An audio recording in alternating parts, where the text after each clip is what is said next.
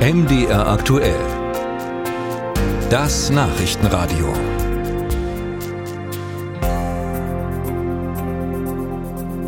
Stadtverkehr, ja, der kann richtig nerven und zwar alle Beteiligten.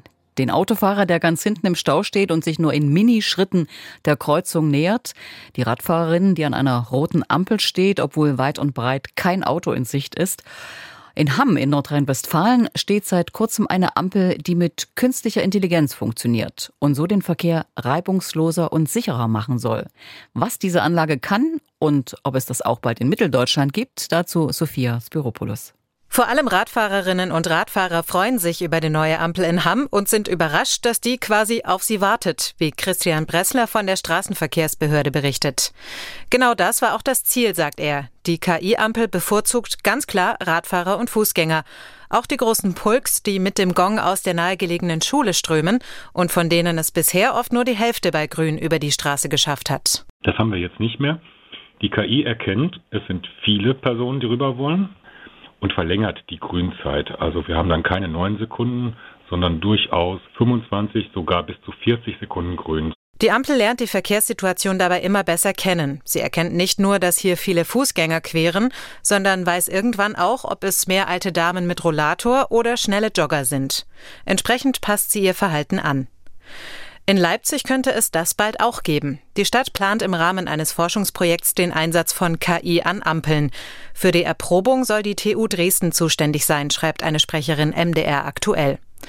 Dresden selbst plant zwar nicht mit selbstlernenden KI-Ampeln, allerdings testet man auch hier intelligente Technologien. Zwei Testampeln im Stadtgebiet arbeiten mit Radar- und Wärmebildtechnik, um Grünphasen an Radfahrerinnen und Fußgänger anzupassen. Eine weitere soll im September in Betrieb gehen, schreibt ein Sprecher der Stadt. Halle lehnt KI-Ampeln zum jetzigen Zeitpunkt ab.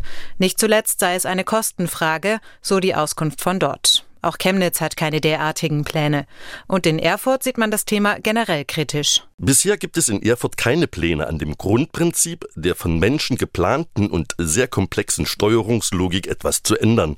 So ist am Ende immer noch nachvollziehbar bzw. erklärlich, warum zu einem bestimmten Zeitpunkt für eine bestimmte Richtung eben rot oder grün angezeigt wurde. Von dieser sehr komplexen Steuerungslogik spricht auch Professor Michael Ortgiese, der das Institut für Verkehrssystemtechnik am Deutschen Zentrum für Luft- und Raumfahrt leitet.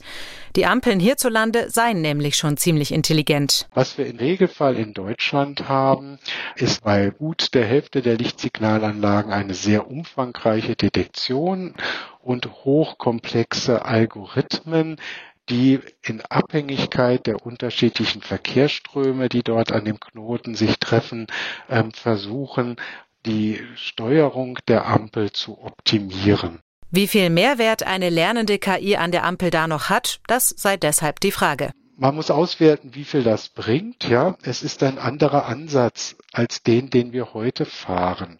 Heute sitzt da ein Ingenieur und denkt sich ein hochkomplexes Programm aus.